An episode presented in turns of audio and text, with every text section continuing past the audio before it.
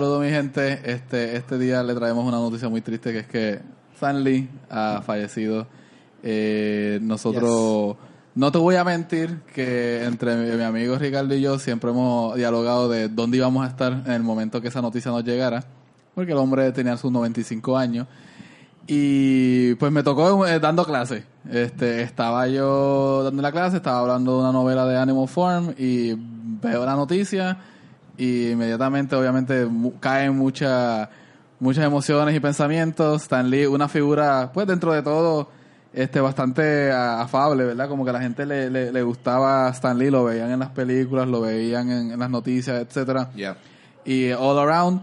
Eh, a medida que tú lees la historia de Stanley, te das cuenta que no todo fue color de rosa. Stanley tomó muchas decisiones que beneficiaron a él sobre otra gente como este Jack Kirby, Steve Ditko y las otras personas que trabajaron con él. Pero aparte de todo eso, esas decisiones, eh, él es quien él fue. O sea, él fue Stan Lee, ayudó a fundar Marvel en los 60, al principio de los 60, ayudó a catapultar todo ese medio de los cómics modernos a la narrativa, a lo que conocemos hoy día. Y sin él no tuviésemos el universo este de, de cine, de, de, de Marvel, porque aunque sí existían ya los personajes, algunos de ellos, él como que fue la cara quien impulsó a estos cómics a, a otros a otros lugares donde no- usualmente no, no, hubies- no hubieran llegado. Así que quería preguntar a los muchachos a ver cómo, cómo ellos veían esta figura de Stan Lee. Todos tenemos como que una memoria distinta de Stan Lee, una percepción distinta de Stan Lee, dónde fue que lo vimos. Este, yo por lo menos yo me crié viendo Stan Lee porque en los cómics la cara de él aparecía en todos lados, así que yo sabía que era Stan Lee desde chiquito, chiquito. Sí, así y que... él también hacía cameo en, en, en los mismos cómics, tú sabes. Sí, sí, antes de salir en las películas, antes que los cameos fueran totalmente. algo cool Sí, que hacer. Eh, yo, yo conozco a Stan Lee porque él, a través de la historia, él se convierte como que en la cara de, de lo que viene siendo el medio de los cómics y esto de los superhéroes. O sea, porque realmente, o sea, hay muchos exponentes, hay muchas figuras, artistas, escritores, eh, muy reconocidos en el mundo del cómic, pero... ¿Tú me entiendes? Él, él es de, de Él era de- sinónimo. Ajá, es Él como era un que sinónimo cómic, de los cómics. Cuando tú pones, cuando tú piensas en cómic y, y le pones un, o sea, aparte de los superhéroes y todo eso, pero el lado de la, de la persona, el lado humano de los cómics, uno automáticamente piensa en, en Stan Lee, tú sabes, porque él se convirtió en un propulsor que no tan solo estaba creando y ayudando a, a crear toda esta eh, historia y superhéroes, pero sino que él estaba letimizando el medio Sí. para las personas Sí. que no, no leían cómics Sí. y nada, ¿tú me Claro. entiendes? Él era un defensor de, de, de, de, de ese arte Totalmente. y, y realmente lo yo creo que lo llevó a un nivel que con alguien, o sea, si no hubiésemos tenido a alguien con esa carisma, esa personalidad, yo creo que quizás los cómics no estuviesen tan incrustados en la cultura popular Totalmente. como lo están ahora. So, realmente, pues, es una... Es como, mano, realmente es como, tú sabes, perder un... eh, Perder Prince, perder un Michael Ah, sí, Jackson sí, dentro sí, del sí. mundo de la Exacto. música. Pues, esto es Stan Lee, Curiosa- eh, dentro de los cómics. Curiosamente mencionaste que él tuvo que legitimizar eh, los cómics eh, para los 50 cuando los cómics perdieron todo valor en el foro público porque los atacaron por ser como que corrupción de, de los menores. Yeah. Stan Lee trabajaba en los cómics por ese entonces y él fue quien ayudó a sacar al cómic de, de esa percepción negativa. Empezó a hacer Fantastic Four eh, al principio de Marvel, cambió la narrativa. Pero como quiera, cuando él le decía, tiene un chiste que él decía, yo le decía a la gente que yo trabajaba en cómics y la gente lo miraba mal como que, que era, peo- era mejor ser un pederasta o algo así que trabajar en los cómics por ese tiempo porque lo veían como igual y él ayudó a cambiar esa percepción. Así que ese hombre, ¿sabes? sí estuvo trabajando tras bastidores, estuvo trabajando con toda esta imagen. Él en los 60 también se fue en muchas giras de universidades para dialogar con los estudiantes de qué pensaban de los, de los héroes porque él, él era bien político en sus mensajes y le preguntaba, mira, ¿qué ustedes piensan de esto? ¿Cómo ustedes lo ven? Y ahí se nutría él de información y él podía seguir escribiendo más. Así que él- lo de defender sí me, me gustó que dijiste. No, y que Stanley tuvo una larga vida, él murió a los 95 años. Y Sí. lo, lo bueno de esto es que él logró ver sus creaciones en la Muy- pantalla grande. sí. Eso tiene que estar brutal. Él fue partícipe. So, sin Stanley no tuviésemos Fantastic Four, Spider-Man, Hulk, eh, Thor. eh, so, el legado de él sí trasciende. Sí, sí. Sí. Eh, esa otra víctima que don Francisco pues le, le pasa. Mano, don Eso no Francisco. Increíble, mano, es la ¿verdad? que hay. ¿Tú sabes que eso no es un equivalente? Don Francisco tiene setenta y pico de años nada más. En verdad. en verdad. 25 años nada más. Y Carmen, Wow. y Carmen Jove. O sea, el- don, Francisco, don Francisco no, es- no es tan mayor que digamos. So, si Lo que pasa es que tiene- se ha visto viejo de hace mucho tiempo. Es que tiene, lleva muchos años So, le trabajando. quedan como 20 años más. Sí, le quedan Wow. como 20 años más, Marquen sus literalmente. calendarios, Corillo. Sábado gigante, cancel. Noviembre eh, 12 el de 2040. Tiger Blood. Ajá. Pero sí. Pero, Pero- mano, ah. sí, o sea, y eh, continuando eh, a la... Vamos, este es el momento para halagar a este hombre y darle entonces esplendor. Yeah. Esa es- Él es tan para compararlo a otra, otra eminencia creativa, él es como un Walt Disney, ¿tú me entiendes? No, Sí. no, no un magnate, Sí. no un magnate de, de, ¿cómo se llama esto? De terreno y eso, pero en el sentido de que fue alguien que estaba en las trincheras creando estas cosas Claro. y si no lo estaba activamente creando, él estaba ayudando a la gente a cumplir estas visiones. Y esta es la cosa, eh, que, hablando de esto de visión, eh, también él era un visionario porque no tan solo ayudaba, esta es la cosa de ayudar a la gente a crear cosas, sí, cool, que todo el mundo haga cosas al garete, no, es también tener la visión de, espérate, este es un mundo, conectar Claro. todas estas cosas, ¿sabes? Esos conceptos no, no es que él, él los creó, pero el hecho de tener una persona que estaba tan... eh, eh, tan envuelta en eso, Claro. tú sabes. Hasta lo último. Hasta lo Él último. Todavía iba a convenciones. Es de, Sí. es de la misma forma que un Walt Disney, tú sabes, obviamente hacer un, por ejemplo, hacer un parque de Disney. Eso es un esfuerzo colaborativo de un montón de personas. Pero hace falta una persona que tenga Que sea la cara. que no y que esté en el viaje de Claro. decir tú voy a hacer esto que está bien loco Y va a haber gente Y que se va a ir voy a en contra. O sea, que tú como quieras Claro. mantenerte para tú la- lanzar eso y crear. y manten- mantenerse firme ante todo el mundo diciéndote que tú estás bien al garete So, Este, tú, curiosamente, de nuevo mencionaste algo de las trincheras. Y es que un fun fact: fue Stan Lee veterano fue de- veterano de la Segunda Guerra Mundial. Mira para allá. Yes. Pero él estuvo en una sección de, de la milicia donde era él estaba encargado de con- crear contenido para, lo- lo- para los soldados. Él tenía que entretenerlo, hacía como que libreto. Y él estuvo, Wow. y él trabajó con Charles Adams, que es el creador de los Adams Family. Ok. Él trabajó y e hizo películas de propaganda como que para los soldados con Theodore Geisel, que es mejor conocido como Dr. Seuss. Ok, wow. O sea, ellos estuvieron en la milicia It's juntos. all connected. Todo está conectado, todo este mundo está conectado y ellos se nutrieron de cada uno, escribieron y cada cual fue a hacer su carrera excelentemente y hubo otros también este, veteranos en esa guerra. Así que es bien interesante. Ángel sigue mencionando palabras. No, a ver dónde yo también. Eh, De- hay que hablar también de los cambios. los Sí, cambios sí, sí. los Eso cambios es importante también. Eh, ¿De qué cambios se acuerdan así como que memorable de ustedes? Mano, es que, mira, es, es difícil escoger porque muchos de ellos eh, eh, están, no sé, es que, es que llega un punto que ahora estas películas es que uno está como que, ¿dónde él va, va a aparecer? Exacto. ¿Dónde él va a aparecer?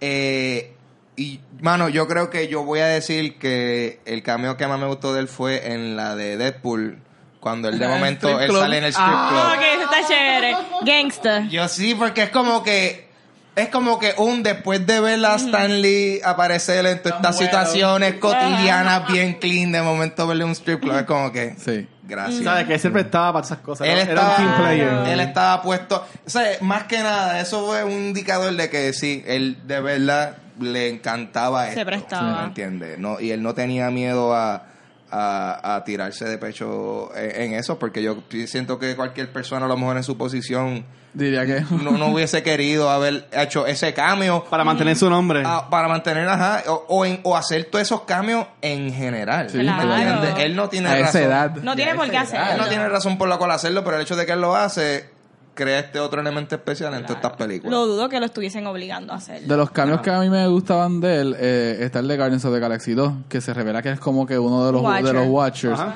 Pero el más que a mí como que me tocó, mío. en cuestión, en cuestión de valor de cómic, eh, en la segunda de Fantastic Four, que nadie se acuerda de esa película, él hace de un portero en el apartamento del Baxter Building, que es bien famoso en los cómics. Ahora mismo se me olvida el nombre. Él hizo de ese portero.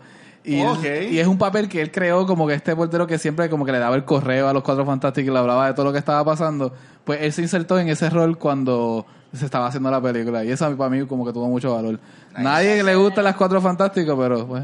A mí el... Así que me acuerdo que me gustó mucho, pero es como que más visualmente es en Amazing Spider-Man, que él está en la librería en eso con también. los audífonos y está todo el revolú de Spidey peleando Sí. y él está como que súper fuera de... que él no sabe ni lo que está pasando. Sí. Sí, sí. Y realmente como que visualmente se veía súper bien. También me gustó mucho el de Guardians, Sí. Volume 2, pero también de los últimos que vi fue el de Teen Titans Go. Teen Titans, Que sí. eso es de DC. Que lo dice, él lo dice, Y toda la está de bien DC. cool porque hasta para eso se presta Stan Lee. Eso está genial. Sí. Sí, sí, que eso es un detalle que es como que, mira, Gorillo, uy. Él está hasta metido en el chiste, ya ese claro. punto no es ni lealtad hacia la marca, whatever, esto es como que ya esto es Si cómics. ustedes Claro, supieran general. que para ese, general. eh, para ese cambio de Teen Titans, él ya estaba enfermo, él tenía pulmonía. Y él tuvo que grabar el audio de lo que él tenía que decir y lo enviaron y ellos le hicieron el sync. Y si tú ves la película, él parece que es una grabación bien barata, parece que lo hicieron en un celular como que bien malo. Y se escucha la voz del bien malo, pero de nuevo, lo que decía Ángel, él está bien dispuesto a hacer todo esto y él, con todo y pulmonía, se atrevió a hacerlo. Mira, yo, yo creo que ya en otro episodio ya lo había mencionado, pero mi caña favorito de él es del juego de Spider-Man de PS4. Güey, Él, ¿aparece? Sí. Ah, ¿No sabía? Sí, él, él... no sabía esto. Ya no lo voy a jugar. Ya, lo- nada, él, él, él es como que trabaja en este restaurante donde Mary Jane y Peter se, se encuentran mucho y en el juego ellos están dejados, pero después como que él los ve juntos y le dice a ellos como que, ah, dice a Peter, qué bueno verlos otra vez ustedes dos juntos. ¿Sabes? Exacto, que, y sí. yo Eso siendo pasa. pues, el hopeless romantic que soy, verlo a él como que en ese detalle, Sí, sí, sí. este, como que en verdad está Bueno, está él- super nice. Él siempre decía que la relación de Peter con Mary Jane era su relación con su esposa. Él siempre lo igualó. Y él, y él decía como- que su esposa era su universo. Sí, él sí, decía. y él, y él siempre como que decía que todas las cosas, todas las dudas que tiene Peter Parker con Mary Jane son las dudas que él tenía con su esposa cuando salía con ella. Wow. y, y esa relación como que en página. Sí. ¿Ustedes creen que esto de que Gaby mencionó de que él era parte de los Watchers, el MCU iba como que a trabajarlo más o eso simplemente era como que un gimmick, como que un... Chistecito. Un chistecito. Un pueden- chistecito. Pueden dejarlo, pueden hacer un CGI Stan Lee para Pero, futuro, pero... oye, ¿verdad que había como que una película que estaban tratando de desarrollar donde Stan Lee es como que un superhero? Yo me acuerdo haber visto como que noticias hace como que dos años, un año, que querían desarrollar eso. Él tenía un reality show que la gente eh, audicionaba para ser un superhéroe. Después hay No un- reality, una película Después- que era live action. Después hay una serie en, en la BBC que se llama Lucky Man, que es una idea de que él, de un detective que es como que un police procedural, donde el policía tiene como que toda la suerte del mundo, pero no es totalmente suerte. Sí. Eh, él tiene otras cosas, pero no, no recuerdo una película. Yo, yo sí lo que leí fue que eh, eh, supuestamente, eso dice que salen en Facebook y whatever, que iban a hacer un biopic y que iba a estar Leonardo DiCaprio y iba a ser de, ¿De verdad? de, de él. Pues eso fue hace como que par de... Yo creo que si ese Par de proyecto no meses salió ahora, Sí, ahora, sí. sale, ahora De sale. seguro lo anuncian la semana que viene. Como que, ah, a última hora va a ser este. Leonardo DiCaprio va a interpretar a Stan Lee en una biopic. Pero algo bien curioso, algo que he visto también en las redes sociales es que hay una foto de Tom Holland y de Stan Lee bien joven. Y son casi idénticos. También. Sí, Sí. lo vi. Se parecen muchísimo. Hay que esperar que Tom Holland entonces tenga sus añitos para... Bueno, él puede ser la versión de Stan Lee, chamaquito. Pero Ah. pues sí, para ir cerrando, este, nos despedimos de esta figura. Eh, si no lo aprovechaste y a verlo cuando tuviste la oportunidad. Gaby lo conoció en persona. Yo lo vi, no lo conocí porque lamentablemente tú no puedes tocarlo, tú no puedes hablarle, tú no puedes hacerle nada. Tenía Él un force field. Él está ahí, tú te paras al lado, te toman la foto. Él nos dijo unas palabras como que, ah, qué bien quedó y como que nosotros como que, ah, nos habló, pero él no tenía que hacerlo. Es bastante impersonal, Wow. pero como quiera, ¿sabes? ¿Cuánta gente él conocía el día que iba a tomarse la foto? O sea, no éramos los únicos. Pero... Tú estuviste cerca de él. No, no, y, y literalmente recuerdo que cuando me le paré al lado, tú le veías todas las canas, le veías todos los detalles como si fuese un abuelo tuyo, y te dabas cuenta que él no es, él no está muy perfecto, y olía como que a, a- a señor mayor. Era Olía como que- viejito. Olía viejito, y tú como que, Claro. ah, e- esto es él, esto es él. Pero como quiera, era, fue una experiencia, este, me filmó un par de cosas también, así que, Muy bien. muy bien. Awesome. Así que- Antes de, antes de cerrar, ¿tú leíste algo de esto Mark McFarlane? Así está afectado. No con he leído esto. nada, va a estar afectadísimo. que- Él, que fue a visitar, él, él lo sacó, él. sí, él fue a visitarlo y fue el primero que lo sacó después que cayó Sí. enfermo. Así que estoy esperando a tomar Sí, Kevin Smith puso un post gigantesco de él Kevin llorando. Smith, creo que estoy esperando el de Joe Quesada. Yo no he visto todavía el de Joe Quesada oficial, así que No, eso, y ya, para cerrar, I promise. Eh, voy a parar. Pero estuve bien curioso porque yo me enteré gracias a Vanetti, que no, no tenemos un chat y ya puso la noticia. Y yo enseguida, este, dije, pues ok, pues vamos a entrar a Marvel, vamos a entrar a la página de él, a ver si hay un anuncio. Y no había nada. Y yo puse en Twitter y que Sada había puesto una, una imagen en negro. Ok. Y cuando yo vi esa imagen en negro, fue que como que, wow. Espérate. Sí, es real. Como que, ajá, como que ahí como que me entró el frito y de momento empezaron a poner los posts que si Donnie Jr., Evans, todo el mundo, Feige, y dije como que, ok. eh. Es legit. y, y lo que puso Marvel también estuvo bien bonito, ¿sabes? Se tomó su tiempo para No, ya, ya DC también oficialmente hizo, ya todas las compañías están haciendo lo suyo, así que no. De nuevo, dependiendo de lo que la familia decida, yo espero que como que el sepelio y, el- y lo- y las actas funerarias sean algo bastante público, que hasta se, se hagan por internet, que, que se vean, que la gente vea que se haga una celebración de su vida, porque Stanley fue una celebración desde que desde, desde joven hasta mayor. ¿Tú, tú que- consideras que Stan Lee es como que el padre de los superheroes o de los no, cómics o algo así? ver, ver, que ver. No. No, no, no. Él fue una persona que impulsó y es muy importante dentro del universo de los cómics pero y los superhéroes, pero ya, No- no ya hubo- hasta ahí. es que ya hubo otra gente antes, Sí. este los de Superman, lo- este el mismo Bob Kane de Batman y Bill Finger. O sea, él, él ayudó a coger la fórmula, a innovarla y a presentar más. Y él sin Jack Kirby, yo creo que no hubiese sido nadie. Pero, Y Disco. y con Steve Disco y, y pero este pero él estuvo ahí. O sea, él fue la cara, él fue la cara que se quedó, él fue la cara que se quedó en la mente de la gente, así que sí, sí, muy importante. Así que le traemos mejores noticias quizás en la próxima. Pues nada, gracias. Claro que sí. Rest in peace, Stan. Love you, baby.